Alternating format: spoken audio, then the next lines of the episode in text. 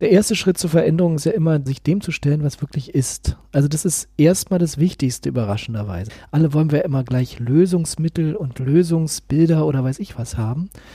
Erstmal ist es wichtig zu erkennen, so und so ist es. Und nicht nur, wie ich es mir hinbiege, sondern so und so ist es wirklich. Das heißt, hier gibt es eine Unzufriedenheit. Hier gibt es ein Problem in meinem System. Also mich wirklich dem zu stellen, was ist.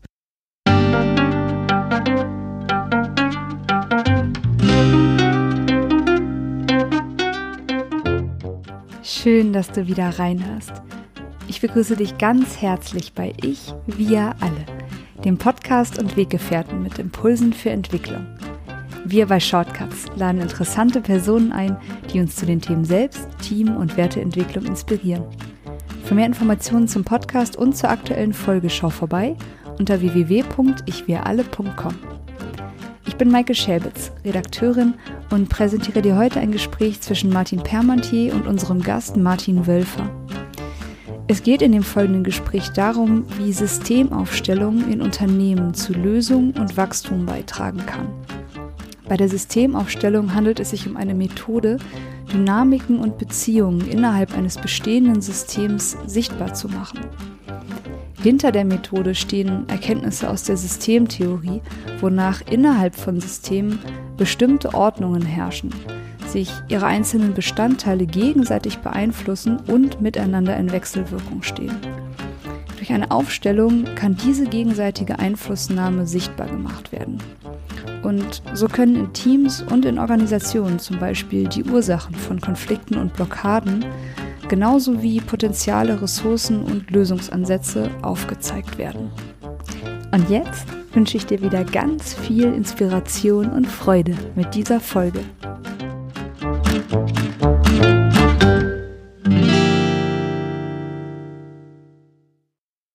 Hallo, ich habe heute Martin Wölfer hier zu Gast. Hallo Martin. Hallo.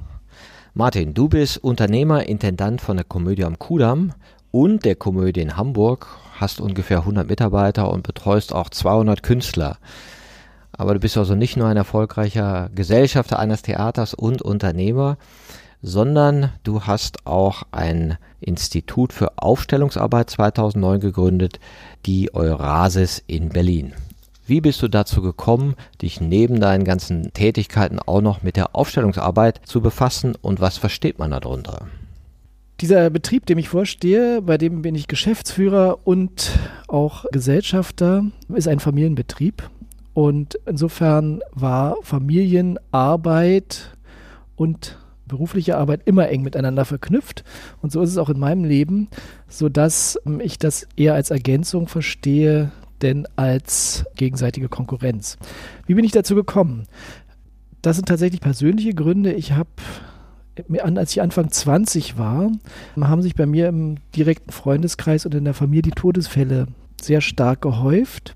Mein Bruder ist damals gestorben, wenig später auch meine Mutter und einige Freunde.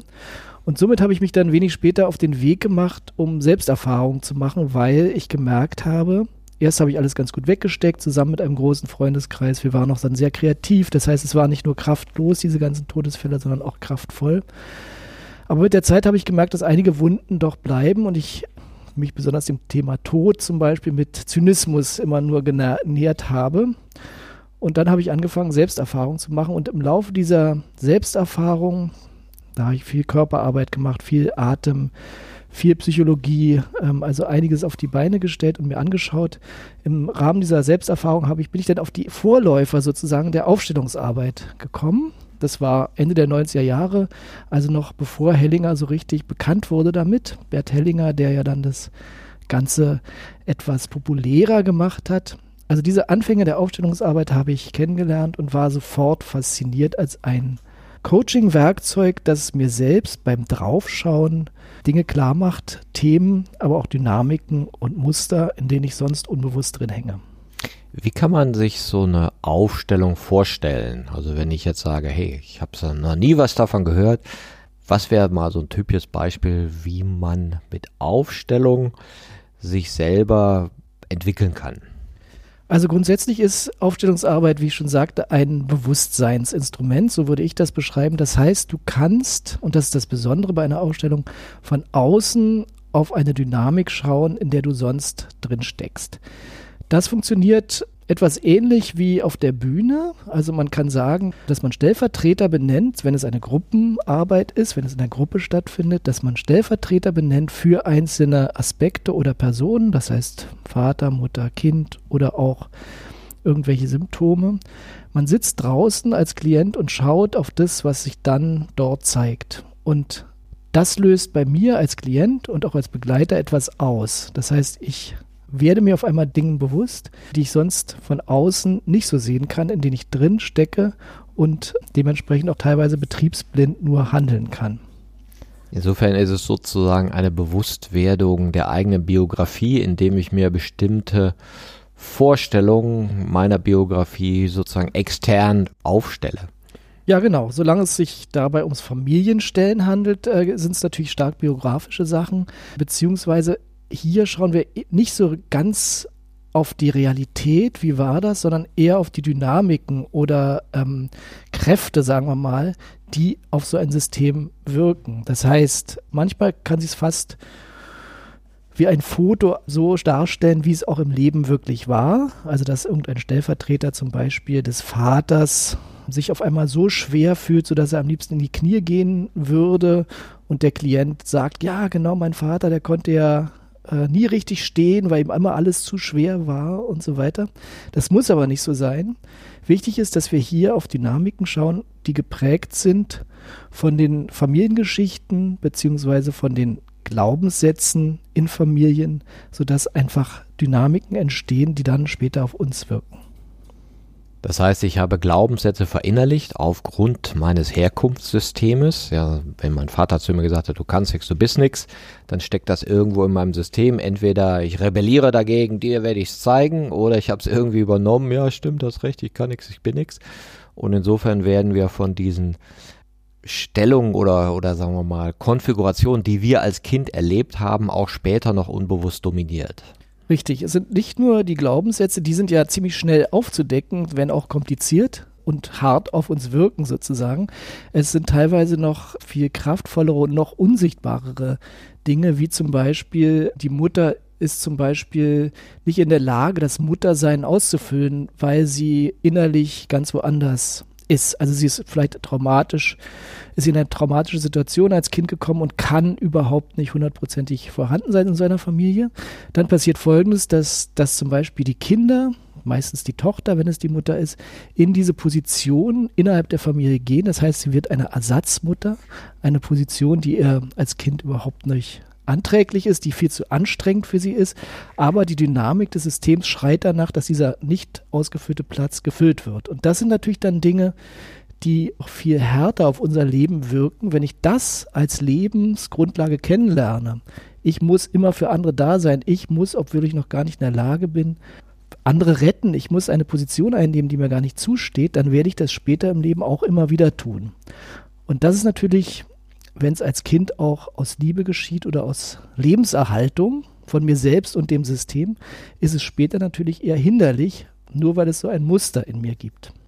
So ist die Aufstellungsarbeit etwas, wo ich mein System sozusagen hinstelle, um bewusster drauf schauen zu können und ein besseres Verständnis zu haben, welches Art von System beherrscht mich eigentlich oder habe ich unbewusst in mir und das kreiert in meinem Leben auch immer wieder Situationen, die förderlich oder weniger förderlich sein können. Genau, denn man muss ja davon ausgehen, das, wo wir reingeboren sind, das prägt uns ja natürlich ungemein. Das heißt, ich lerne, so geht Leben, so geht Beziehung, so geht Arbeit, so geht Mann sein, so geht Frau sein. So werde ich geprägt und dementsprechend gehe ich so ins Leben und vollkommen unbewusst im wahrsten Sinne des Wortes, denn ich begreife es ja nicht, gehe ich davon aus, dass jede andere Beziehung, die mir begegnet, jede andere Arbeitssituation, alles, was ich erlebe, auch so zu handeln ist. Aber unbewusst. Ich gehe einfach davon aus, dass das so geht. Und ja, man kann sich schon gleich denken, dass das natürlich nicht in jedem Fall hundertprozentig im Hier und Jetzt stimmt. Nur weil meine Angewohnheit, mein Muster so und so ist. Um Beispiel zu sagen, bei Beziehungen ist es immer schön zu sehen. Also nach drei Jahren geht immer jede Beziehung, die ich habe, auseinander. Ja, wenn ich ganz ehrlich bin. Also es passiert immer irgendwann das Gleiche. Erst ist alles schön, dann kommen die Streits und wenn ich ganz ehrlich bin, wiederholen die sich in jeder Beziehung.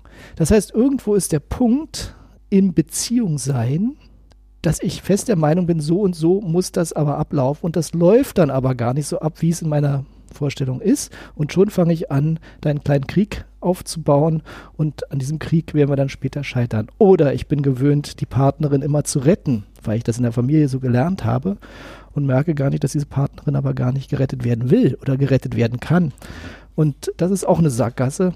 Und so befinden wir uns oft in Sackgassen, wo wir feststellen, die Energie des Lebens, der Fluss des Lebens ist gestört, ist angehalten, manchmal sogar für immer versiegt und die Aufstellungsarbeit kann dazu führen, dass ich genau an diese Punkte hingehe und die Dinge wieder ins Fließen bringe durch Bewusstmachung.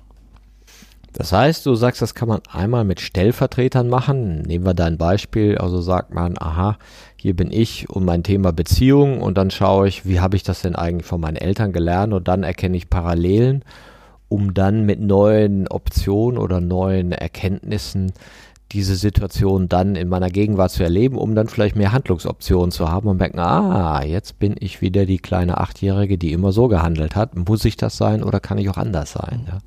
Genau, so ist es. Das geht auf der einen Seite in Gruppen, man kann aber auch ähm, im Einzelsetting sich treffen.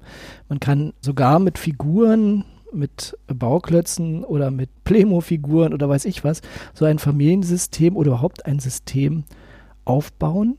Und der Blick darauf, auf die Ganzheit, löst schon etwas im Klienten oder in der Klientin aus. Ja, man kann das Ganze auch mit Bodenankern machen. Das heißt, man kann anstelle der Personen, die benannt werden, kann man einen Bodenanker, einen Zettel auf den Boden legen, schreibt Papa drauf.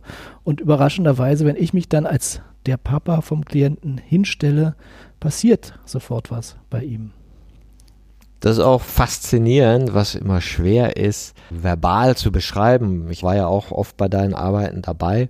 Und es ist für mich immer wieder faszinierend, dass es ein Instrument ist, wo man relativ wenig erklären muss, was sich aber so über die Intuition und über das Erleben erschließt, so dass man vorher sagt, ich verstehe es nicht und nach zwei Stunden sagt, ach so, mhm. so fühlt sich das an. Also es ist so über Intuition und Fühlen vermittelt es sich und schwer über den Intellekt. Hast du aber vielleicht trotzdem ein Beispiel, wo du mal sagen kannst, das war eine Erkenntnis und so ist die entstanden. Ja, ich kann aber ganz kurz noch zu dem Thema Intuition vielleicht was sagen, wenn der Platz dafür da ist hier. Wir sind ja Säugetiere. Wir können zum Beispiel, also bei meinem Hund sehe ich das wunderbar, der ist ja auch ein Säugetier und dementsprechend hat er auch diese Intuition, die auch bei uns innewohnt. Wir haben noch dazu die Fähigkeit, das alles zu analysieren, was es ja durchaus nicht immer nur leichter macht, das Leben. Aber die Intuition in uns haben wir natürlich auch, auch wenn sie oft vergraben ist. Wenn du einen Hund zum Beispiel in ein Rudel mit anderen Hunden stellst, dann weiß er automatisch und sofort, welchen Platz er dort hat. Es zieht ihn dahin und alle anderen Hunde auch wissen, in dieser Konstellation ist hier mein Platz.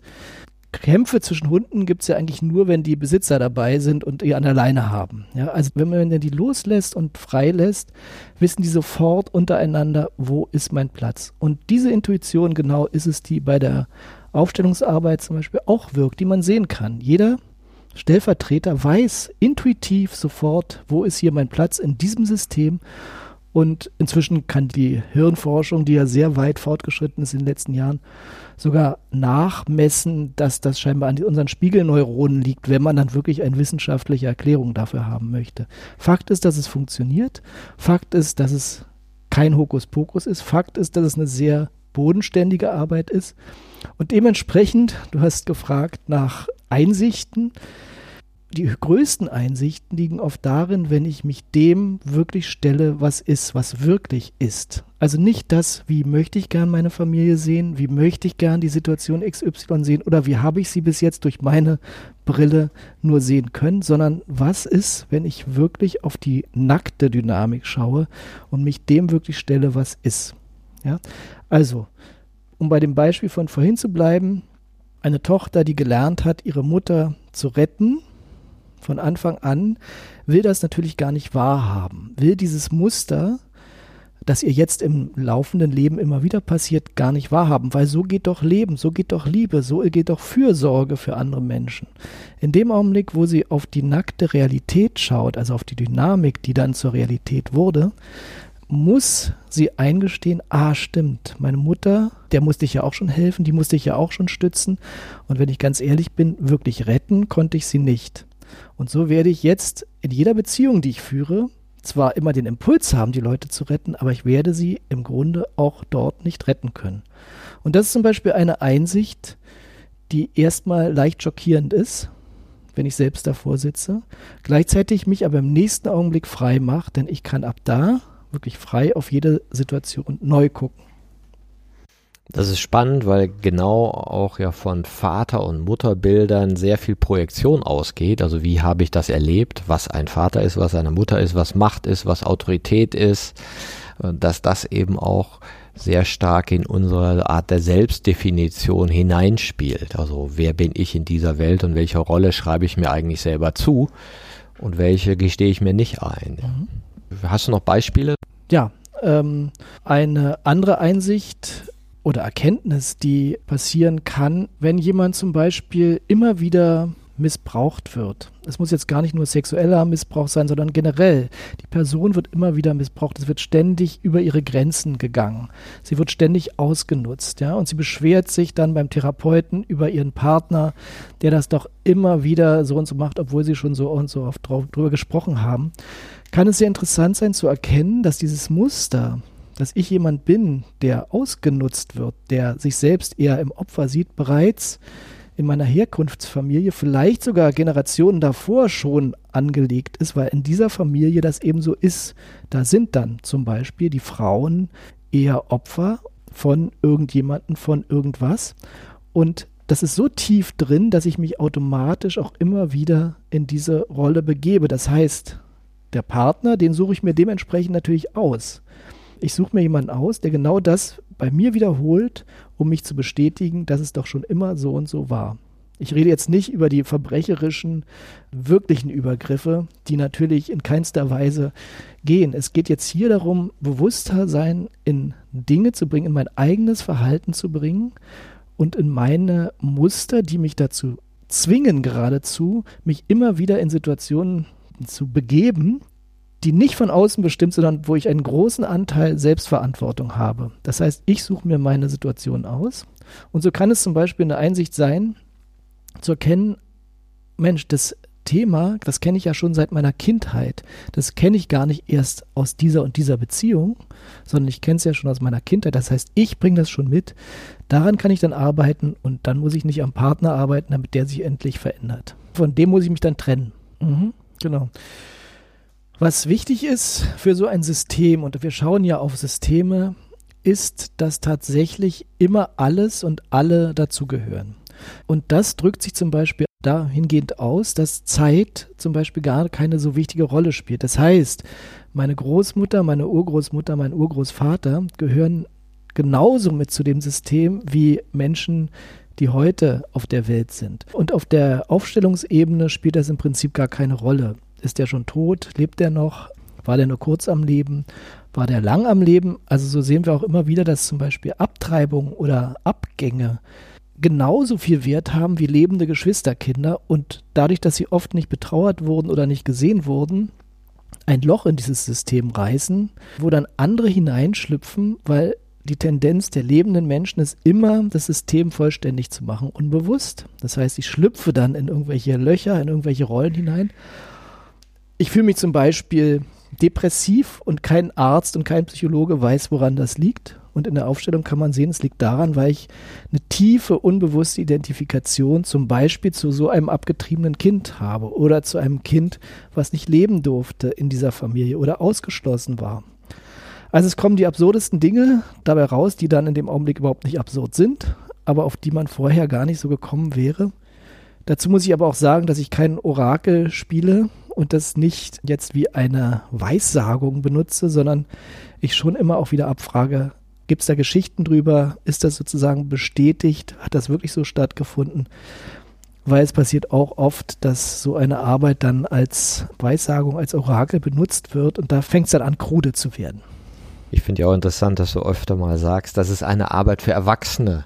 Das heißt, der, der sich entschließt, hey, ich möchte Aufstellungsarbeit machen, ich möchte mir mein System mal angucken oder bestimmte Aspekte davon, die ich vielleicht als spannungsreich in mir empfinde, dann brauche ich die Position des Erwachsenen in dem Sinne, ich muss da sitzen können, ohne mich zu verlieren in den Erinnerungen, sondern auch die Fähigkeit haben, mit einer erwachsenen Haltung auf vielleicht vergangene Themen schauen zu können.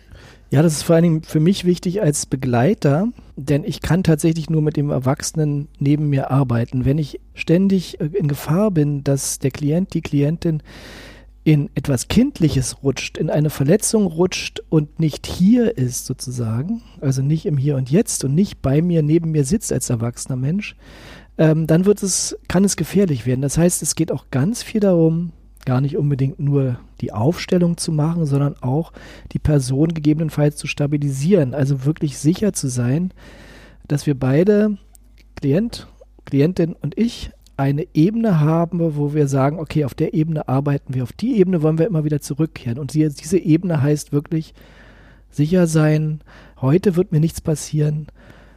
Was mache ich, wenn ich eine kleine Panikattacke kriege? Ja, also äh, wie gehe ich damit um? Atmen, bist du noch hier und so weiter.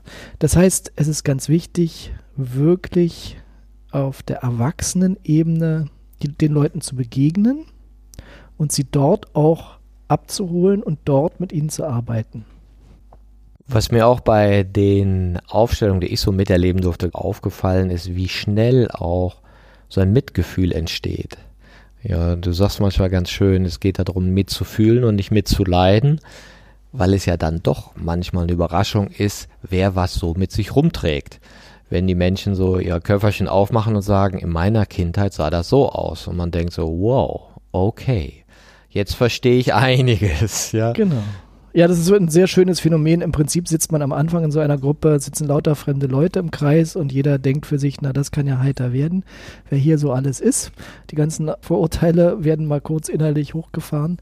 Und nach kürzester Zeit erlebt man tatsächlich jeden, jede Teilnehmerin sofort in diesem Kontext als offen und sobald die Menschen sich öffnen, verstehe ich sie auch viel besser und ich entwickle sofort ein gewisses Mitgefühl und meine ganze Arroganz ist weg, weil ich auf einmal hinter die Kulissen gucke und da sehe ich, jeder hat sein Päckchen zu tragen und jeder ist so geworden, wie er ist, weil gewisse Erlebnisse oder Dynamiken zugrunde liegen. Und schon ist es spannend, diesen Menschen auf einer ganz anderen Ebene und einer tieferen Ebene vor allen Dingen zu begegnen. Jetzt kann man ja die Aufstellungsarbeit für die eigene Biografiearbeit nutzen, für die eigene Selbstentwicklung, also Bewusstmachung von unbewussten Mustern. Aber man kann sie auch für die Organisationsaufstellung nutzen, also für das Erkennen von Mustern in Organisation. Ganz einfach gesagt, oft gibt es eine Verwechslung von Führungspersonen mit Vater und Mutter. Und umgekehrt spricht die Führungsperson oft über das kindliche Verhalten äh, seiner Mitarbeiter, also wo man ja auch ganz schnell so eine Art Pseudofamilie konstruiert, weil das unser prägendes Erlebnis mit Macht und Autorität ist, ja, dass der andere sozusagen mit dem Vater identifiziert wird. Und das erlebt man natürlich als Chef in beide Richtungen. Ja, wie lässt sich diese Aufstellungsarbeit bei Organisationen anwenden? Ja, das ist ein sehr spannendes Feld und genau wie du sagst, gerade das, was du beschrieben hast, sind natürlich unbewusste Handlungen. Das heißt, ich ärgere mich über meinen Chef, weil äh, der sich so verhält wie mein Vater immer, denke ich. Ja, aber ich formuliere das ja nicht so, sondern ich ärgere mich einfach nur. Ja, und dann bei der Therapiesitzung kommt dann raus, na, erinnert es vielleicht an irgendjemanden in ihrem Leben, ach ja, so war mein Vater. Und dann ist schon ein bisschen Bewusstheit drin. Ne? Und genau so ist es natürlich in Organisationen auch. Du kannst dieses Werkzeug wunderbar benutzen, um dir Dinge klar zu machen. Also hat alles seinen richtigen Platz? Gehört wirklich jeder und jede in der Tiefe dazu? Ist es ein ausgeglichenes Verhältnis von Geben und Nehmen? Zum Beispiel. Ja? Also das heißt, ist der Mitarbeiter, die Mitarbeiterin wirklich an der Position, die ihm gebührt? Ist er sichtbar? Wird er gesehen? Und gibt er genug dafür, um es auszugleichen zum Beispiel? Oder kriegt er auch genug dafür? Also Das lässt sich wunderbar auf Organisation, aber auch natürlich auch auf meine Position innerhalb des Systems, innerhalb dieser Arbeitswelt anwenden. Was sind denn so typische Beispiele, wenn Leute zu dir kommen und sagen, hey, ich möchte mir das Thema Aufstellungsarbeit im Zusammenhang mit meinem Unternehmen, meiner Organisation anschauen? Du hast es ja mit deiner eigenen Organisation auch gemacht, mit dem Theater. Was gibt es da so für Beispiele? Also es gibt da sehr unterschiedliche Beispiele. Es gibt sowohl große Firmen, die kommen, es gibt kleine Firmen. Vielleicht ganz anschaulich ist folgendes. Einmal kam in einen Kurs eine Chefin und Gesellschafterin einer kleinen Beraterfirma. Das waren so sieben bis acht Mitarbeiterinnen, Mitarbeiter. Einer dieser Mitarbeiter war ebenfalls dabei. Der hat sie scheinbar dazu gebracht, auch mal eine Aufstellung zu machen. Das Thema war es lief sehr wechselhaft. Eigentlich war der Leumund sehr gut, dieser kleinen Beraterfirma, aber es gab kein kontinuierliches Einkommen. Es lief manchmal super und dann wieder gar nicht. Und irgendwas stimmte nicht, so war das Gefühl sowohl der Chefin wie auch dieses Mitarbeiters, der sie dahin gebracht hat. So haben wir die ganzen, den ganzen Betrieb, in dem Fall war das möglich, weil es nicht so viele waren, aufgestellt. Und, oder ich habe sie aufstellen lassen. Wie siehst du denn deinen Betrieb? Und dann hat sie den ganzen Leuten eine Rangfolge gegeben. Und man konnte in diesem Bild sehen, diese Unruhe, die innerhalb des Betriebes herrschte, die scheinbar auch zu diesem merkwürdigen Gefühl führte, hier stimmt irgendwas nicht. Und gleichzeitig war interessant, dass die Klientinnen, Klienten, also die Klienten von diesem Betrieb hätten sein können, die wir haben wir mit aufgestellt, überhaupt nicht beachtet wurden, weil die Leute innerhalb des Betriebes komplett mit sich selbst und den anderen beschäftigt waren. Das heißt, die Kunden konnten gar nicht gesehen werden und haben sich dementsprechend in der Aufstellung auch abgewandt. Ja, also da konnte man sehr leicht sehen, der, die innere Unruhe dieses Betriebes wirkte auch nach außen und dementsprechend konnte man ableiten, deswegen ist es nicht kontinuierlich erfolgreich.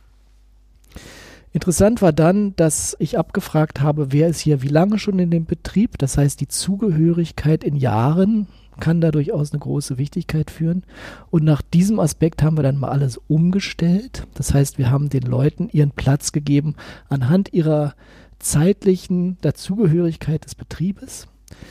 Das war schon sehr viel besser, weil dadurch kam etwas Ruhe rein, dadurch waren die Altgedienten sozusagen, wurden in ihrer Position mehr gesehen, denn sie standen dichter bei der Chefin dran, auch wenn es im normalen Arbeitsablauf gar nicht so sein muss. Ja, es geht hier nur um die Reihenfolge der Zugehörigkeit.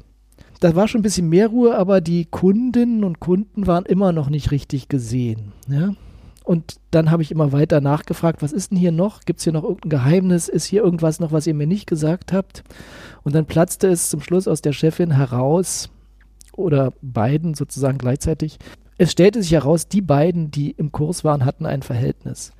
Das heißt, dieser Mitarbeiter war mit der Chefin zusammen, aber das war geheim. Das durfte keiner wissen. Gleichzeitig passierte natürlich Folgendes. Dadurch, dass sie ein Liebesverhältnis hatten, das war nicht nur so mal eben sexuell, das schien tiefer zu sein, aber es war eben nicht gesagt, es war nicht ausgesprochen. Dadurch war dieser Mitarbeiter, der erst ziemlich kurz in dieser Firma war, in eine Position gerutscht, die eigentlich chefähnlich war, dadurch, dass er persönlichen Kontakt zur Chefin hatte laut der Zugehörigkeit, der Rangfolge der Zugehörigkeit, war er sehr weit hinten. Und somit war das ganze System in Unordnung gekommen. Das heißt, diese, dieses Verhältnis, so war dann mein Ratschlag, und so war es auch in der Aufstellung zu sehen, sobald ihr das öffentlich macht, ihr müsst es aussprechen, damit allen klar ist, wer hat hier mit wem tiefen Kontakt ja? Wer hat hier eigentlich eine andere Wertigkeit, als das Büroschild an seiner Tür vermuten lässt? Ja? Dadurch, dass der Betrieb so klein ist, ist das unumgänglich. Das muss einfach offen sein. Sowas Geheimes unten drunter funktioniert da nicht. In der Aufstellung hat man sehr deutlich gesehen, dass das Aussprechen dieses Geheimnisses sehr viel mehr Ruhe und Ordnung und Klarheit in das Bild gebracht hat. Die Kunden konnten sich dieser Firma wieder zuwenden. Und tatsächlich habe ich dann später gehört, dass sie das im Leben auch getan haben und es wirklich eine große Wirkung auf den kontinuierlichen Erfolg hatte. Interessant, ja, weil es in Unternehmen ja unglaublich oft darum geht, wo ist mein Platz? Werde ich hier gesehen? Werde ich wahrgenommen? Ja, wie schauen die Autoritäten auf mich? Und da auch viele Klagen entstehen. Genau. Ich bekomme nicht genügend Wertschätzung, keiner sieht mich, ja. Ganz spannend ist es in ähm, Start-up-Unternehmen, die oft sehr flach hierarchisch aufgebaut sind und so auch gestartet sind. Das heißt, die Gründer sind ganz normale Mitarbeiter und dann wachsen diese Unternehmen aber manchmal rasant. Das heißt, da ist es gut zu überprüfen, am Anfang hat diese flache Hierarchie wunderbar funktioniert. Alle waren so beteiligt, äh, wie sie mit reingekommen sind. Jeder kriegt das Gleiche und so weiter. Die Frage ist, wenn dieses Unternehmen dann größer wird, ob man nicht dann zu einem anderen System kommen muss. Ich will gar nicht sagen, das muss dann hierarchischer werden, aber einfach angucken, ist das Ursprungssystem, die Ursprungsdynamik noch adäquat. Ja, da gab es auch einige Beispiele von. Und das ist natürlich gerade heute ein sehr spannendes Thema, einfach mal zu schauen, funktioniert es noch, dass in den kleinen Teams, die dann oft entstehen, keine Chefs sind, sondern dass alle gleich viel zu sagen haben und so weiter. Ne, wie weit geht sowas? Ohne Wertung jetzt einfach mal angesprochen.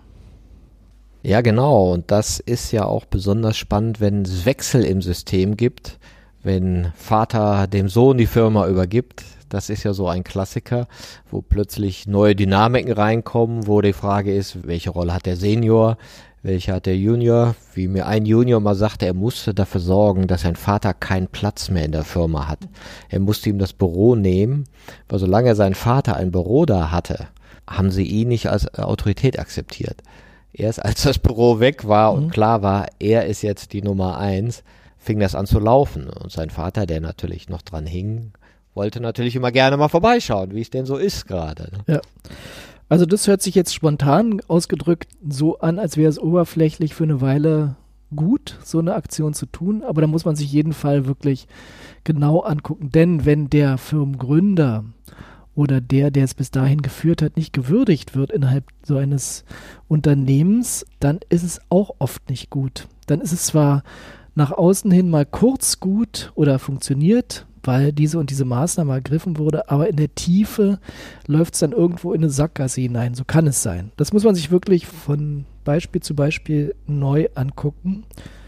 In dem Fall kann es so gewesen sein, dass es wirklich zu einer Befreiung führte, aber dann müssen garantiert noch andere Dynamiken dazugehören, anstatt einfach nur den Ex-Chef rauszuschmeißen. Ich kann mir nicht vorstellen, dass das von Erfolg grundsätzlich gekrönt ist. Es war komplexer. Ja, so hört sich's an. Was sind denn so, oder gibt es so typische Fragestellungen, wo du sagst, da kann man gut mit einer Aufstellungsarbeit in Organisationen ansetzen oder ist es sehr weit gefächert? Also grundsätzlich würde ich sagen, es ist äh, weit gefächert, weil du kannst sowohl mit dem ganz persönlichen Thema kommen, ich merke, alle fünf Jahre wird mir mein Job langweilig, bis hin wirklich zu der Organisation. Und natürlich es ist wunderbar, wenn eine Firma oder eine, ein System keinen Erfolg hat, kannst du wunderbar in so eine Aufstellung kommen und die Fragestellung mitbringen. Wenn es um Umstrukturierung geht, wenn es um Expansion geht, auch manchmal, manche Leute kommen, manche Chefs oder auch Mitarbeiterinnen, Mitarbeiter kommen, weil sie ein ganz komisches Gefühl haben. Ja, also auch der Intuition einfach mal vertrauen, mal gucken, kann man da irgendwas sehen, was das ein bisschen tiefer wirklich bestätigt. Du kannst kommen, wenn du feststellst, dass du ständig Energie- oder Kraftverlust bei der Arbeit hast. Ja, dass du gehst zwar eigentlich total gerne hin, aber wenn du nach Hause kommst, bist du so fertig, unabhängig von dem, was du leistest, dann es saugt dir offensichtlich Energie. Das ist ein spannendes Thema. Es gibt natürlich von dir selbst mitgebrachte oder im System schon sitzende Entwicklungshindernisse für den Betrieb, aber auch für den einzelnen Mitarbeiter. Und das Ziel sollte ja immer sein, dass das Potenzial voll ausgeschöpft wird. Und wenn das nicht der Fall ist, sondern wenn es ähm, nicht richtig funktioniert, ist so eine Aufstellung, kann es ein wunderbarer Hinweis sein auf das, was nicht ganz stimmt. Also die Quelle ist eine Spannung, die gibt den Anlass zu einer Aufstellung. Ich erfahre eine Spannung in mir, im System, in der Organisation und merke, aha, okay, hier ist Spannung und wo Spannung ist, ist meist auch emotionale Energie. Und wie du mal gesagt hast, dass diese Aufstellungsarbeit angehaltene emotionalen Energien sichtbar macht, indem ich genauer hinschaue, warum existiert hier vielleicht eine Spannung, entsteht die eben aus den projektiven Glaubenssätzen der Beteiligten oder wird hier etwas nicht gesehen, was vielleicht in dem System drin ist? Mhm. Also es kann gut sein, das ist ja wie in der modernen äh, Traumatherapie auch, dass irgendwann einmal, aus welchen Gründen auch immer, in diesem Betrieb, sage ich jetzt mal, etwas passiert ist, was eine Grundenergie angehalten hat. Ja, also dass, dass der Start zum Beispiel mit geraubtem Geld passiert ist oder dass der irgendwann mal wurde ein Geschäftsführer auf ganz üble Weise geschasst oder hier wurde vorher nicht gut mit Mitarbeiterinnen und Mitarbeitern umgegangen oder es gab Zwangsarbeiter im System. Ja, das sind alles Dinge, die stecken da noch drin. Und ähm, sich das klar zu machen, weil heute kann dieses, dieser, dieser Betrieb unter Umständen aus man kann es nicht richtig greifen, ist nicht richtig erfolgreich oder hat ständig Probleme mit irgendwas. Ja? Und ein bisschen tiefer zu schauen in diesen angehaltenen Energien, also die, ähm, vielleicht ist auch ein Unglücksfall passiert, ja, der aber immer vertuscht wurde oder weiß ich was. Diese angehaltenen und weggesperrten Energien wirken auf das Heute, genauso wie die, die frei fließen können natürlich. Stimmt, das ist ja einmal die Art und Weise, wie rede ich über das Unternehmen. Also ich merke es ja oft, wenn ich neu zu einem Unternehmen komme, was erzählen die mir, wer sie sind? Und wie reden die zum Beispiel über die Gesellschafter, die man oft nicht zu sehen bekommt, aber die große Autoritätsfiguren sind oder auch wenn sie nichts tun, irgendwie mit im Raum stehen. Also die berühmten rosa Elefanten, die dann da überall rumstehen. Und das ist natürlich auch interessant, dass in dem Moment, wo ich das als System aufstelle, mit Figuren, Bodenankern oder Personen, sind alle drin und alles wird gesehen, auch die, die oft gerne wegignoriert werden, aber riesigen Einfluss haben. Richtig, deswegen ist das Nachfragen des Begleiters bei der Aufstellungsarbeit auch wirklich wichtig, weil die Leute können natürlich nur das sehen, was sie sehen wollen und gelernt haben zu sehen. Das heißt, es, in so einem Betrieb können ganz einfache Fragen, woher kriegt ihr denn euer Geld? Ähm, also wer zahlt euch? Woher kriegt ihr öffentliche Förderung oder kriegt ihr aus nur von den Klienten? Das sind ganz wichtige Sachen. Wo ist denn das Startkapital her? Wer hat denn hier was eingebracht? Wem gehört denn die Firma überhaupt? Ja? Also wenn dahinter ein äh, obstruses Geflecht steht von Firmen, die in Luxemburg und äh, den Kaimaninseln und später in Moskau ansässig sind und du diese wirklichen Besitzer gar nicht greifen kannst, dann ist schon irgendwas komisch. Mhm. Wenn selbst die Mitarbeiter es nicht greifen können, ja, dann arbeiten sie im Prinzip für die Luft und, ähm, oder eben nicht für die Luft, sondern wahrscheinlich für irgendwelche versteckten Konten. Und dann ist das ganze System schon ja auf jeden Fall nicht langlebig angelegt. Und wie entsteht denn so eine Lösung? Jetzt kann ich mir vorstellen, okay, ich schaue da drauf, dann sehe ich, ah ja, okay, das ist so, so, so. Wie kommt denn Veränderung dann zustande? Der erste Schritt zur Veränderung ist ja immer die Einsicht oder sich dem zu stellen, was wirklich ist. Also das ist erstmal das Wichtigste überraschenderweise. Alle wollen wir immer gleich Lösungsmittel und Lösungsbilder oder weiß ich was haben erstmal ist es wichtig zu erkennen, so und so ist es. Ja, und so und so ist es wirklich und nicht nur, wie ich es mir hinbiege oder wie ich es mir hinlüge, sondern so und so ist es wirklich. Das heißt, hier gibt es eine Unzufriedenheit, hier gibt es ein Problem in meinem System. Ja, hier gibt es zu wenig Geld, damit ich es am Leben halte. Also mich wirklich dem zu stellen, was ist.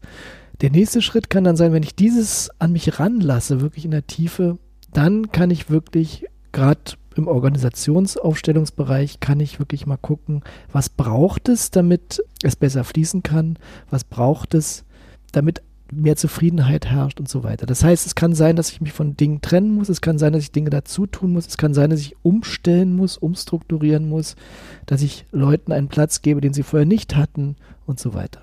Also das Wichtigste ist das Bewusstsein, hier ist etwas, hier ist wirklich etwas. Das nächste ist dann anzufangen, mit Hilfe der Aufstellung von mir aus, was kann denn der Sache gut tun?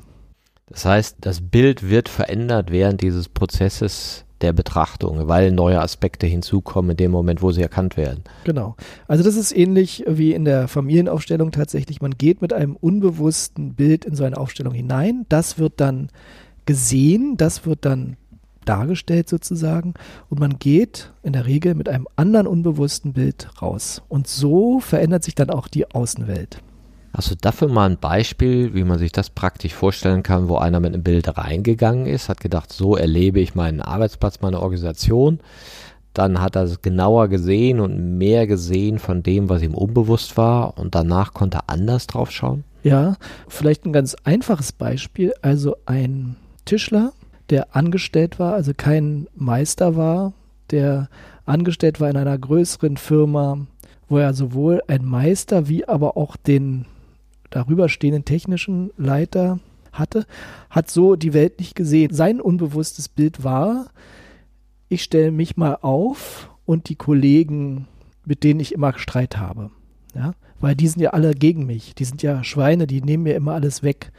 Ja, das heißt, sein unbewusstes Bild von dieser Tischlerei war, ich und die beiden Kollegen, die auf einer Ebene mit mir sind. So. Hat man auch leicht gesehen, also als die drei dann da standen, das war klar, dass es da mal zum Streit kommen muss, weil das war unausgegoren. Das Bild war einfach nicht aggressiv, aber es war unklar. Ja, keiner wusste, wo er hingehört, sozusagen. Und dass es dann mal eine Auseinandersetzung gab, um sozusagen einen Platz überhaupt mal zu spüren, konnte man leicht sich vorstellen.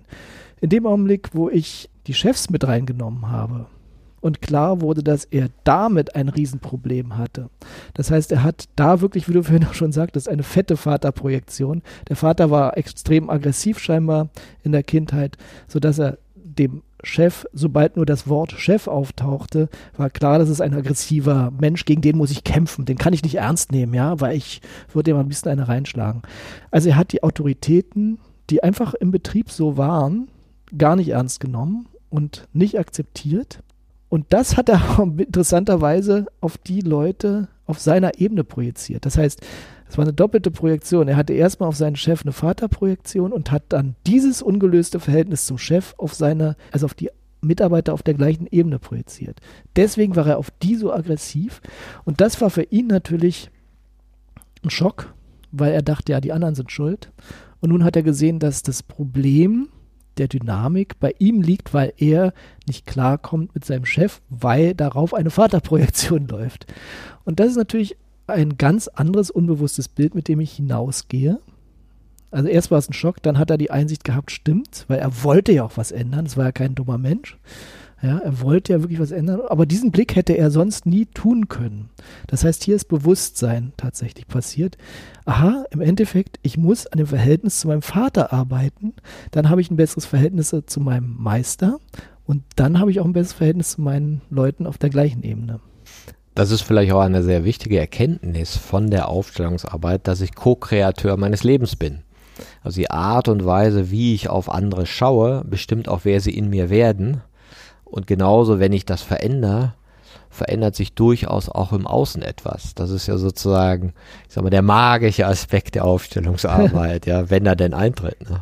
Ja, also ich bin inzwischen fest der Meinung, dass tatsächlich das, was ich in mir trage, alles außen auch stattfindet. Ich rede jetzt nicht über so eine Dinge wie so Schicksalsschläge oder auch das, was wir gerade erleben, diese Pandemie. Da kann niemand was. Und wer jetzt hier mit Verschwörungstheorien kommt, der ist dann bei mir auch falsch. Denn manche Dinge sind einfach wirklich größer als das, dass wir sie selbst steuern.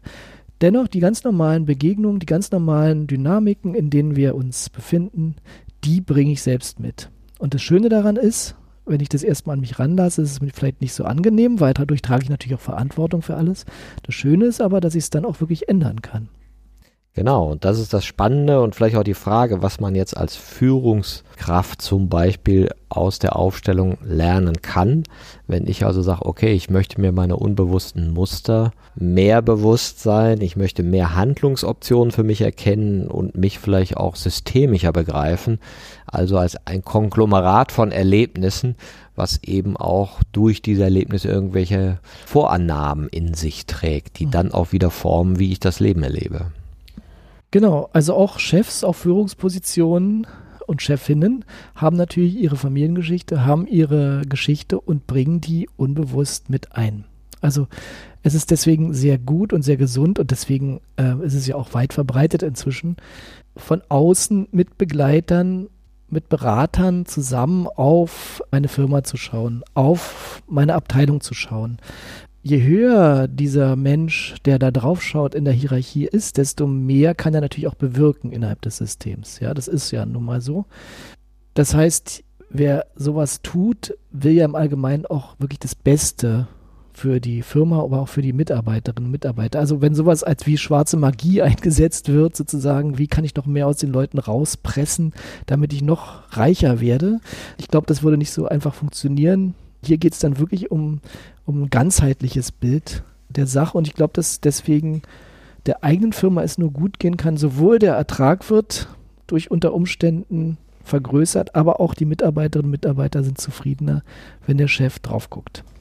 Genau, weil natürlich dann auch gewisse Projektionen aufgelöst werden können oder anders thematisiert werden können. Ja. Genau, ich kann zum Beispiel ein Beispiel sagen für eine Führungskraft. Das war sowieso eine interessante Sache. Das war innerhalb des OP-Teams eines Krankenhauses ganz kurz davor erzählt, drei verschiedene Krankenhäuser wurden zusammengelegt, dementsprechend auch das Team der OP-Schwestern. Dementsprechend hatte jedes Team, jedes Einzelteam eine andere Geschichte. Es gab große Streitigkeiten innerhalb des Teams, weil es unbewusst mitlief, die kommen ja daher, wir waren schon viel länger hier, was wollen die denn überhaupt und so weiter. Also so eine Spannung waren, ließ sich ziemlich leicht auflösen, dadurch, dass jedem Team, jedem Einzelteam innerhalb des großen Teams die eigene Geschichte dazugestellt wurde und somit auch gesehen werden konnte von allen anderen, also auch gewürdigt werden konnte. Und das Interessante war, dort gab es eine Leiterin dieses ganzen Teams, die die Arbeitspläne machte und so weiter. Und der fiel es auf einmal, während sie da zuschaute, wie Schuppen von den Augen sozusagen, weil sie hatte da nicht nur drei verschiedene Teams in einem Team zu betreuen, sondern sie hatte auch zu Hause drei Kinder zu sitzen. Und mit diesen drei Kindern hatte sie genau dieselben Probleme, wie sie mit diesen drei verschiedenen Teams innerhalb eines Teams hatte. Das heißt, ihr wurde auf einmal klar, sie hatte eine Projektion, eine eigene Lebenssituationsprojektion auf ihre Arbeitswelt. Interessanterweise waren die Kinder, glaube ich, auch noch von verschiedenen Vätern. Also es war original die gleiche Geschichte, aber auf der persönlichen Ebene. Und sie war so offen, es dann da zu teilen was überraschenderweise nicht dazu führte, dass sie negativ angesehen wurde von den ganzen Untergebenen, sondern eher im Wert gestiegen ist. Sie fand es ganz toll, dass sie so offen war und hat damit mehr Autorität bekommen, überraschenderweise.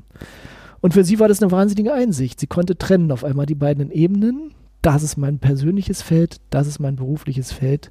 Und ja, war sehr spannend.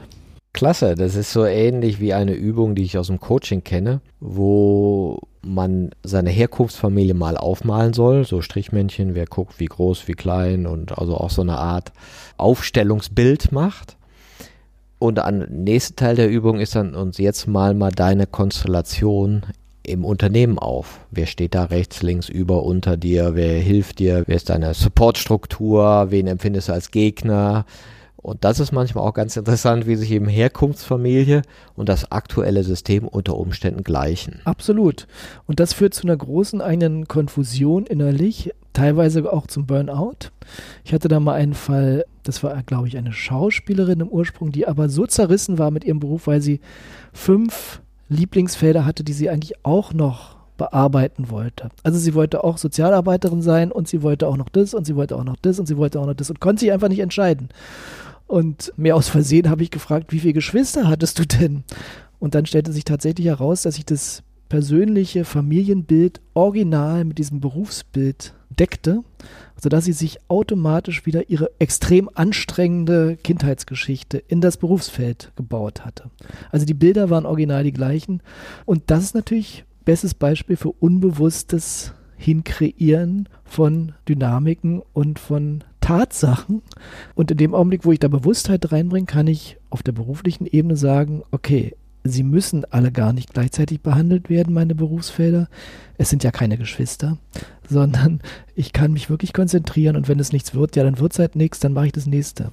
Interessant, das heißt, sie war gewöhnt, in Überforderungsszenarien zu sein und hat die sich wieder kreiert, weil die ihren Wert ausgemacht haben oder so erkannt zu werden, Mensch, du bist aber eine, die wirklich für alle da ist. Ne? Richtig. Ne? Wir machen es ja leider nicht nur mit den Dingen, wo wir gewertschätzt wurden, sondern generell bauen wir uns diese Szenarien ja wieder hin. Auch wenn sie uns früher schon nicht gut bekommen sind, dann machen wir es trotzdem wieder.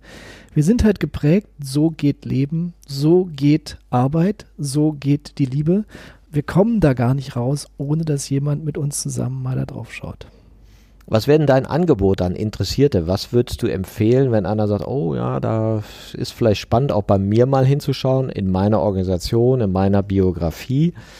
Was kannst du empfehlen?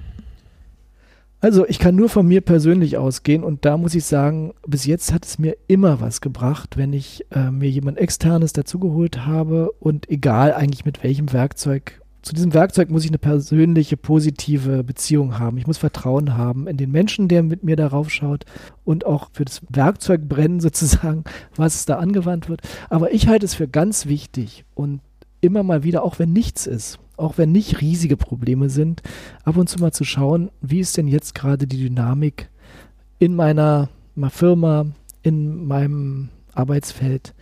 Wie sieht es denn da aus? Was ist denn mit meinen auf der Gesellschafterebene, wenn ich Gesellschafter bin? Was ist auf der Führungsebene, wenn ich Führungskraft bin? Und so weiter. Also, das lohnt sich immer. Ich finde, es gibt immer einen Gewinn dabei und selbst wenn der Gewinn ist, hey, es, ist, es fühlt sich voll gut an. Ne? Wir sind auf einem total guten Weg, dann ist es ja auch schon mal was. Schön, und dafür muss man es einfach mal machen. Ne? Dafür muss man es mal machen. Ich persönlich bin bei der Aufstellungsarbeit gelandet als das Werkzeug, was wirklich am effektivsten und für mich selbst am tiefgreifendsten ist. Also ich finde es einfach am faszinierendsten, ich finde es am bewegendsten und ich finde es auch am klärendsten, ehrlich gesagt. Aber das ist wie gesagt mein persönlicher Weg. Nicht umsonst biete ich das ja an. Dem kann ich nur beipflichten. Ich glaube, eine Selbstentwicklung ist ohne eine intensive Biografiearbeit schwer, weil ich dann immer die unbewussten Treiber noch in mir habe und vielleicht da genau nicht hingucke. Und ich habe es auch eben als ein sehr einfaches Werkzeug kennengelernt, was sich sehr schnell erschließt und gleichzeitig ein Werkzeug, was von der energetischen Wirkung her sehr stark sein kann. Ja, genau. Also tatsächlich gibt es große Veränderungen teilweise im Leben der Menschen auf dem Beziehungsfeld, äh, auf der Arbeitswelt und auch die eigenen Firmen. Ich habe Leute, die wirklich den ganzen Umstrukturierungsprozess mit ihrer Firma begleiten lassen von Aufstellungsarbeit und jeden Schritt sozusagen neu sich anschauen. Das kann sehr wertvoll sein die Biografiearbeit, wie du es nennst, die dann nebenher noch läuft, ist natürlich dann für das persönliche Wachstum extrem wichtig. Machen die das mit den Mitarbeitern oder als Chefs dann? Es gibt verschiedene Formen. Erstmal ist es sinnvoll, wenn du Chef bist, es wirklich für dich zu machen. Du kannst es natürlich dann auch in dein Arbeitsfeld tragen. Du kannst da dann einzelne Abteilungen zum Beispiel rausnehmen und sagen, guck mal, ich mache euch ein Angebot. Wäre doch mal toll, wenn wir da untereinander. Das bleibt aber unter euch. Also ich will da gar nicht drauf schauen. Ja. Gleichzeitig, wenn ich normaler Mitarbeiter, normaler Mitarbeiterin bin, dann ist es total sinnvoll, mein Umfeld mir anzugucken und mein Verhältnis zu meinen Chefs, mein Verhältnis zu den anderen Mitarbeiterinnen, Mitarbeitern, mein Verhältnis zu meiner Arbeit, ja. Was ist mein Beruf? Was ist meine Berufung? Also das heißt, ähm, was will ich wirklich? Warum bin ich unzufrieden? Warum bin ich glücklich? Mittlerweile, wenn ich mit Bekannten zusammen bin und die erzählen mir ihre Beziehungsprobleme, frage ich dann öfter mal, und wie war das bei deinen Eltern? Mhm. Und oft gehen da schon so Türen auf, dass sie sagen, ah ja, ah ja, ah ja, ah ja, habe ich noch nie so drüber nachgedacht. Ja, ja. Ja, wir sind geprägt, wir sind unbewusst geprägt von dem, was uns ausmacht, wo wir aufgewachsen sind, was wir erlebt haben. Ja, Martin, das ist äh, sehr inspirierend, einmal zu sehen, was Aufstellungsarbeit ist, wie man es für Organisationen benutzen kann und wie man vielleicht auch seine eigene Selbstentwicklung damit fördern kann. Ich danke dir auch für die vielen Beispiele und jeder, der interessiert ist, kann sich dann an Eurasis Berlin wenden. Da hast du auch Termine, wo man zu Seminaren gehen kann, also mhm. Wochenenden, wo man das einfach mal erfahren kann. Und nebenbei machst du das ja auch dann, indem du Einzelarbeit machst oder in Unternehmen reingehst. Mhm. Genau, also die, wie wir es genau machen würden, dann, das kann man ja einzeln dann besprechen. Aber auf der Website Eurasis Berlin steht alles, was man braucht. Genau, und wer den Zugang zu dir möchte, wir schreiben alles in die Show Notes und ich hoffe, ihr wart inspiriert, überzeugt und erfreut. Auf Wiedersehen. Tschüss, ich danke.